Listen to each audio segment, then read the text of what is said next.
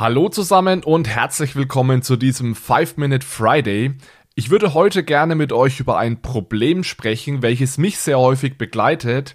Ein Problem, das sehr viel Zeit und Geld kostet und ein Problem, zu dem wir alle beitragen, weil wir entweder faul sind oder nicht mutig genug nachzufragen. Es geht nämlich darum, dass vor allem im Bereich digitaler Währungen sehr oft Begriffe verwendet werden, auf deren Definition wir uns noch nicht geeinigt haben. Eventuell kennt ihr das, wenn man sich so als Community implizit auf Begriffe einigt, die dann jeder verwendet, die aber nirgendwo ordentlich definiert wurden. Und das führt dann normalerweise dazu, dass jeder seine eigene Definition hat und man eigentlich ständig aneinander vorbeiredet. Der Begriff Blockchain ist da sicherlich ein gutes Beispiel, der wird von unterschiedlichen Menschen unterschiedlich genutzt. Also ist Blockchain bedeutet das immer, dass man notwendigerweise diese Blöcke braucht, in denen Daten gespeichert werden. Dann würde beispielsweise so etwas wie Corda oder auch Diem, das wären keine Blockchains. Dann gibt es sicherlich Leute, die Blockchain nur verwenden im Zusammenhang mit wirklich dezentralen und permissionless Systemen, wie also beispielsweise die Bitcoin-Blockchain. Ist es eventuell besser, den allgemeineren Begriff Distributed Ledger Technologie zu, verwenden, zu verwenden? Aber was bedeutet das dann wieder genau?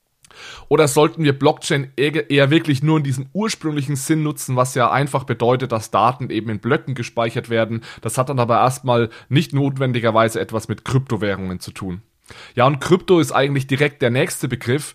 Meine ich damit jetzt eher Kryptographie oder Kryptowährungen? Und was macht eigentlich eine Währung zu einer Kryptowährung? Also reicht es da, wenn an irgendeiner Stelle Kryptographie vorkommt oder braucht es da dann auch eine, eine Blockchain? Ich denke, ein gutes Beispiel hier wäre der, der digitale Yuan, also die chinesische digitale Zentralbankwährung, die meiner Meinung nach nicht auf einer klassischen Blockchain läuft, je nachdem, wie man jetzt wieder Blockchain definiert, die aber sicherlich äh, kryptografische Elemente benutzt. Also ist das dann jetzt eine Kryptowährung oder noch nicht und so weiter. Ein Beispiel, das mich auch seit Wochen und Monaten begleitet, über das ich mir viele Gedanken mache, ist der Begriff Token. Also es fehlt meiner Meinung nach eine gute Definition für den Begriff Token, beziehungsweise es gibt verschiedene Definitionen und je nachdem, mit wem man redet, wird dann die eine oder andere Definition verwendet. Also meinen wir mit Token den ERC-Standard auf Ethereum oder meinen wir damit die Art und Weise, wie Werte übertragen werden können? Also, dass ich also im Vergleich zu einem Bankaccount kann ich mit einem Token einen Wert ohne einen Intermediär übertragen. Also auch hier ist es noch nicht ganz klar, auf welche Definition wir uns einigen werden.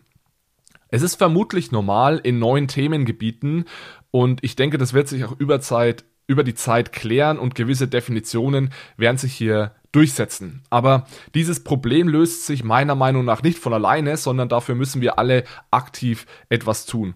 Und als kleine Motivation hier aktiv zu werden, wollte ich eine kleine Erfolgsgeschichte mit euch teilen, wie es einigen Kollegen von mir und mir gemeinsam gelungen ist, zumindest im deutschsprachigen Raum zu einer sauberen oh, Definition und auch zu einer sauberen Verwendung des Begriffs programmierbares Geld beizutragen. Das war nämlich ein Projekt, das mich jetzt über ein Jahr begleitet hat und welches ja diesen Monat ein Stück weit erfolgreich abgeschlossen wurde, denn die Bundesbank hat in ihrem Monatsbericht ja, ich will jetzt nicht sagen, sie hat unsere Definition von programmierbarem Geld verwendet, das wäre vermutlich etwas vermessen, aber sie hat zumindest die meiner Meinung nach richtige Definition von programmierbarem Geld verwendet und die Bundesbank verweist da auch indirekt auf einen Artikel, den ich mit einigen Kollegen geschrieben habe und deswegen gehe ich davon aus, dass wir zumindest nicht unbeteiligt waren.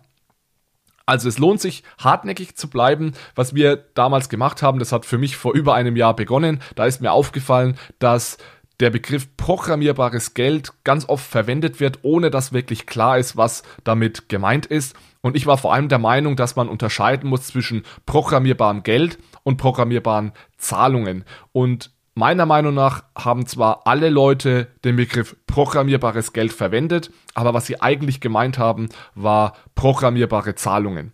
Ich verlinke euch gerne nochmal ein, zwei Artikel und Vorträge von mir dazu in den Show Notes. Im Endeffekt geht es ganz einfach darum, dass man sagt, ist es das Geld selbst, das programmiert ist? Also habe ich hier einen Token, den ich übertragen kann, ohne dass ich eine Bank brauche. Also ich kann dir diesen digitalen Token geben und dieser digitale Token ist programmiert im Sinne von, du kannst diesen Token nur für ganz gewisse Dinge verwenden. Beispielsweise, du kannst diesen Token nur für Nahrungsmittel ausgeben oder du kannst diesen Token nur innerhalb der nächsten vier Wochen ausgeben und dann verliert er seinen Wert und so weiter. Das sind Beispiele für meiner Meinung nach, meiner Definition nach programmierbares Geld. Und das Interessante ist, wenn ich darüber rede, dann rede ich eigentlich gar nicht mehr notwendigerweise über Geld, denn sobald ich dieses Geld programmiere, verliert es eigentlich seine Geldeigenschaften. Denn dieses Geld wird im Endeffekt dann zu einem, zu einer Art Gutschein. Und genau deswegen war mir diese Unterscheidung auch so wichtig, denn programmierbare Zahlungen sind etwas anderes. Da verwende ich nämlich Standardgeld, wie auch immer, das kann als Token sein, das kann in Form von Accounts sein und ich bette dieses Geld in, in, eine programmierbare Umgebung ein. Ja, ich nutze einen Smart Contract, um eine Zahlung auszulösen, die programmiert wurde. In dem Fall ist aber das Geld selbst nicht programmiert. Und diese Unterscheidung war mir wichtig. Da ähm, habe ich natürlich erst angefangen, meine Kollegen davon zu überzeugen. Und dann war ich also in der Lage, gemeinsam mit dem Jonas Groß, dem Philipp Sandner und dem Viktor von Wachter haben wir uns zusammengesetzt, haben das alles mal sauber aufgeschrieben. Und ja, nach einem Jahr ungefähr hat es jetzt dazu geführt, dass diese Definition auch von der Bundesbank genutzt wird. Und das vielleicht als kleine Erfolgsgeschichte für euch, äh, dass es sich lohnt, hartnäckig zu bleiben es ist immer ein schmaler Grat. Also ich nutze auch heute noch ständig Begriffe, die nicht sauber definiert sind, weil man sonst ja gar nicht über diese Themen reden kann. Ja, aber ich bin trotzdem der Meinung, dass wir immer daran arbeiten müssen, weiterhin Begriffe sauber zu definieren und uns auf eine einheitliche Verwendung einigen müssen. Das wäre also mein Shoutout heute an euch.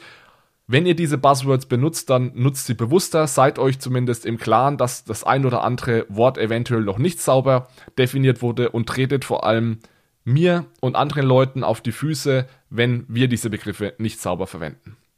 In diesem Sinne wünsche ich euch ein schönes Wochenende und bis zum nächsten Mal. Ciao, ciao.